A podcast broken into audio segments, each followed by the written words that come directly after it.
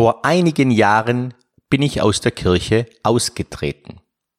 Ich war damals römisch-katholisch, so bin ich aufgewachsen und meine Familie war nicht besonders gläubig und trotzdem haben sie immer behauptet, dass uns der Glaube wichtig ist. Wichtig war uns, glaube ich, nur, dass wir uns an Regeln halten wie eine Taufe, Kommunion, Firmung. Das machen Menschen einfach so. Ansonsten waren wir nie in der Kirche oder haben uns irgendwie abends hingekniet und haben gebetet oder sowas. Gab es bei uns nicht. Genauso wenig vorm Essen oder so, was ich jetzt auch in anderen Familien schon gesehen habe, gab es bei uns nicht. Wir haben nur behauptet, wir wären so gläubig. Im Laufe der Zeit hat sich bei mir sogar eher eine Aversion eingestellt. Ich habe die katholische Kirche nahezu verabscheut. Wenn ich ganz ehrlich bin, das System Kirche mag ich bis heute nicht. Denn es hat, glaube ich, mit, mit einem Glauben nichts zu tun. Wenn es einen Gott gibt, hat es nichts mit einer katholischen Kirche, glaube ich, zu tun, mit einem System, Hierarchien und so weiter. Wenn es so einen Gott gäbe, wäre ich der Falsche, glaube ich. So einen Gott würde ich nicht wollen. Nun, ich habe auch jahrzehntelang behauptet, ich glaube nicht an Gott.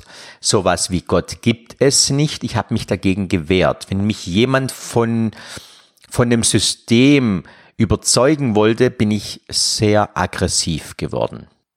Und erst in den letzten Jahren habe ich mir dazu ein paar neue Gedanken gemacht. Ich habe einfach mal versucht, alles mal passieren zu lassen in meinem Kopf.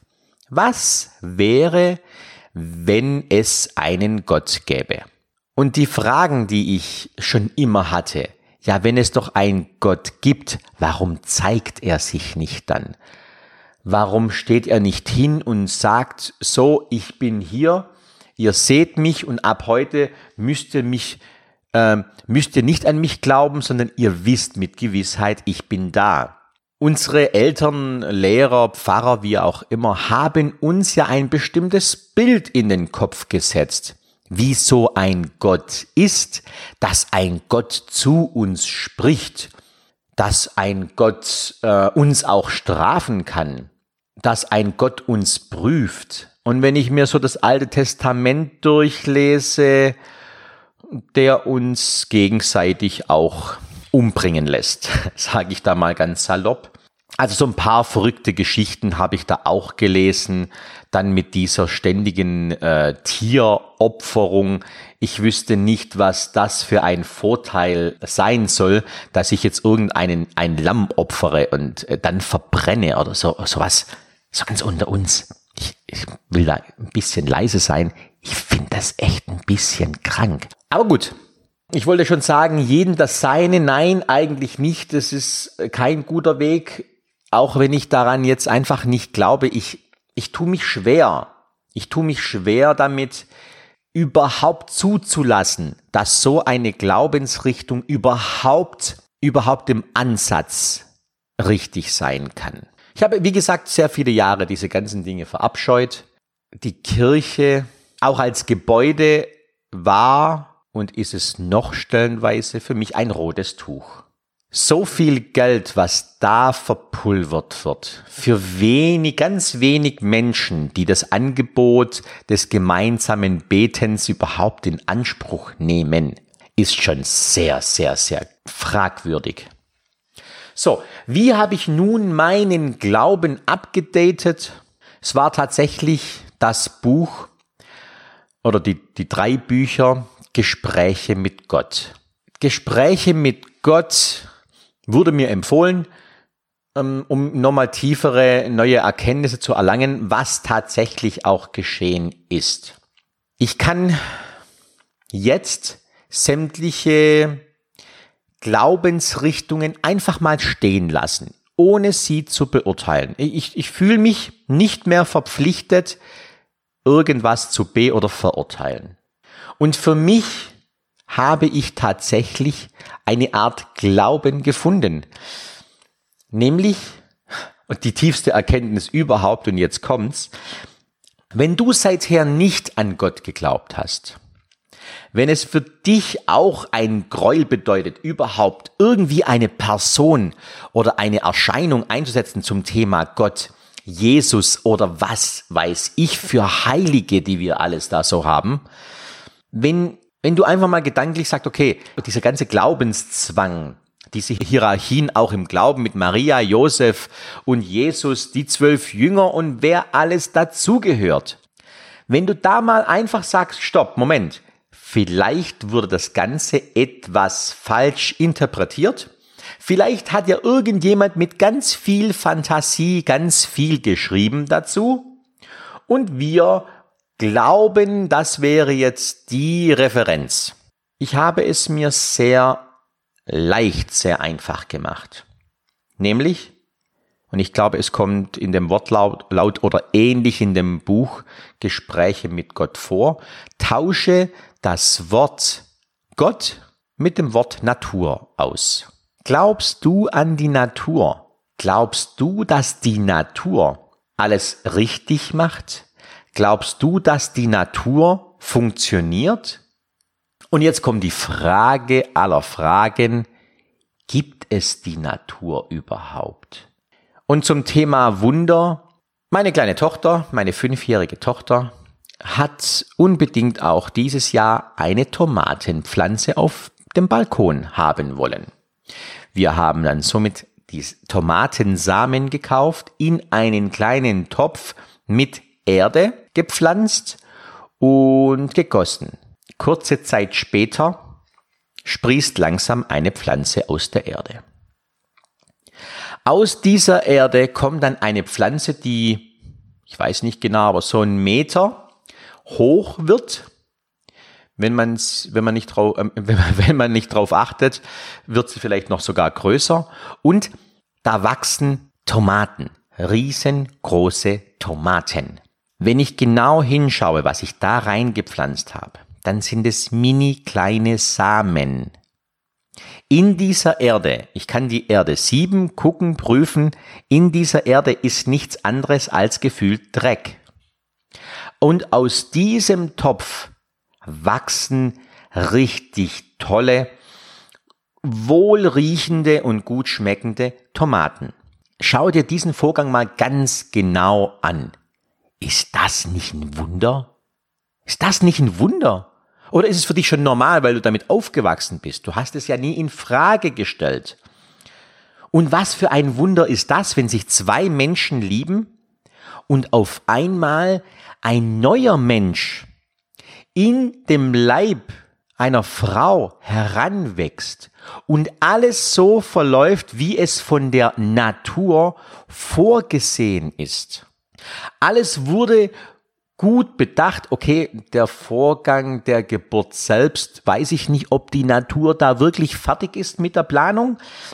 Ich war schon dabei, ich würde, ich möchte jetzt unsere Natur jetzt irgendwie nicht, nicht belehren, aber liebe Natur da draußen, ich glaube, an diesem Punkt können wir ein wenig nachbessern. Aber ansonsten würde ich mal sagen, sind doch alle Vorgänge wunderbar geplant, zur richtigen Zeit. Also ich habe jetzt selten gesehen, dass irgendwo ein Apfel zur falschen Jahreszeit wächst, weil es irgendwie jemand nicht gut geplant hat. Mach dir da mal Gedanken darüber. Also wenn du auch so wie ich nicht an diesen Gott glauben kannst, der dir immer wieder als Bild oder als Film in dein Kopf gesetzt wurde, dann tausche dieses Bild aus. Nimm anstatt Gott, nimm das Wort Natur. Und hör auf zu glauben, dass die Natur zu uns spricht, so wie ich im Moment zu dir spreche.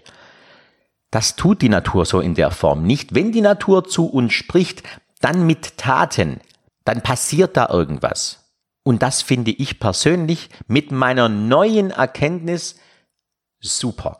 Ich freue mich mittlerweile tatsächlich, diese Tomatenpflanze zu beobachten, Tag für Tag, wie sie größer wird, wie sie kräftiger wird, wie sie aus einem Nichts, aus einem Topf voll mit Dreck wie es eine wunderschöne Pflanze wird.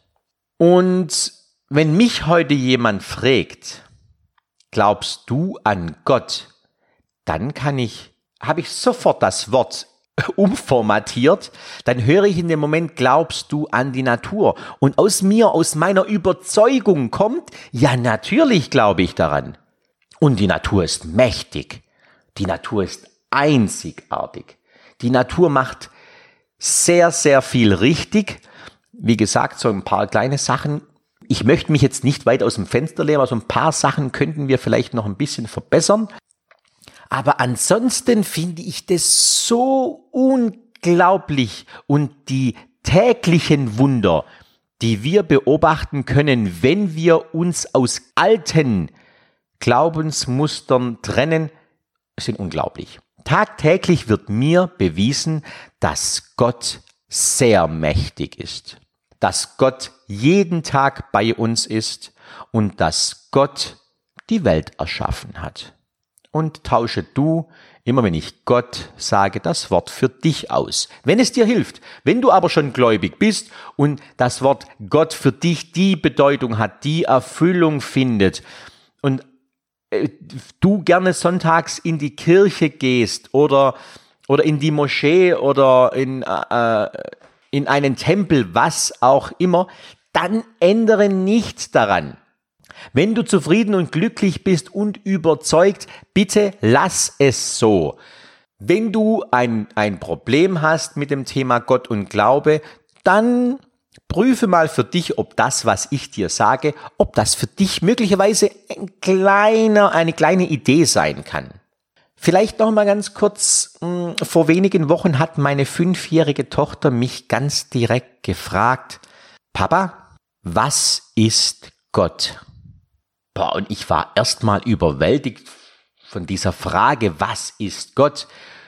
Ich habe erstmal ein paar Sekunden und ein paar Atemzüge gebraucht, um überhaupt darauf reagieren zu können, weil ich möchte natürlich meiner fünfjährigen Tochter nicht irgendwas Falsches erzählen und irgendein Halbwissen vermitteln. In dem Moment habe ich dann gesagt, du pass mal auf, das ist eine ganz, ganz große, eine mächtige Frage, die du da stellst die ist nicht so kurz beantwortet. Ich kann dir nur sagen, was ich für mich entschieden habe, was für mich Gott ist. Und sie hat mir sehr aufmerksam zugehört. Und ich habe zu ihr gesagt, du weißt du was? Ich tausche das Wort Gott aus und setze das Wort Natur ein. Natur ist alles, was du sehen kannst. Die Natur ist überall da, wo du bist.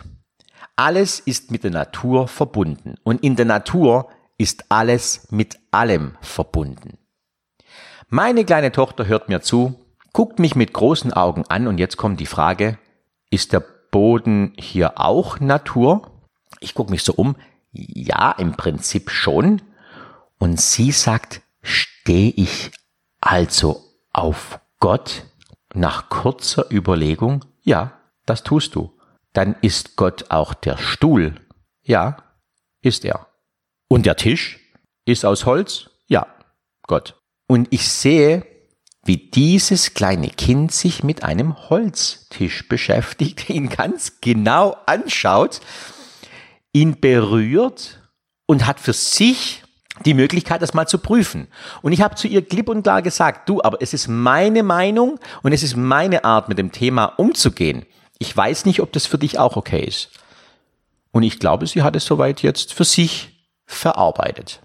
Und es kann meiner Meinung nach kein Fehler sein, wenn, wenn wir unseren Kindern sagen, dass wir an die Natur glauben, dass die Natur alles gut macht, dass die Natur alles richtig macht oder das meiste, wie gesagt, also das Thema Geburt, dürfen wir uns einfach nochmal genauer anschauen. Genauso, wenn ich mir so eine Naturreportage aus Afrika anschaue, wo jetzt mehrere Löwen auf irgendeinen Gnu losgehen, da tue ich mich noch ein bisschen schwer zu, zu glauben, dass das so gut ist.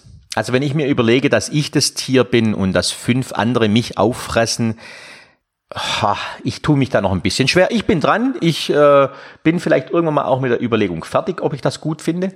Im Moment nein, tue ich nicht. Und genau, und so darfst du letztendlich deine Glaubenssysteme mal überprüfen. Jetzt haben wir mal ganz allgemein besprochen, wie ich das für mich sehe. Und ich habe für mich meinen Frieden gefunden.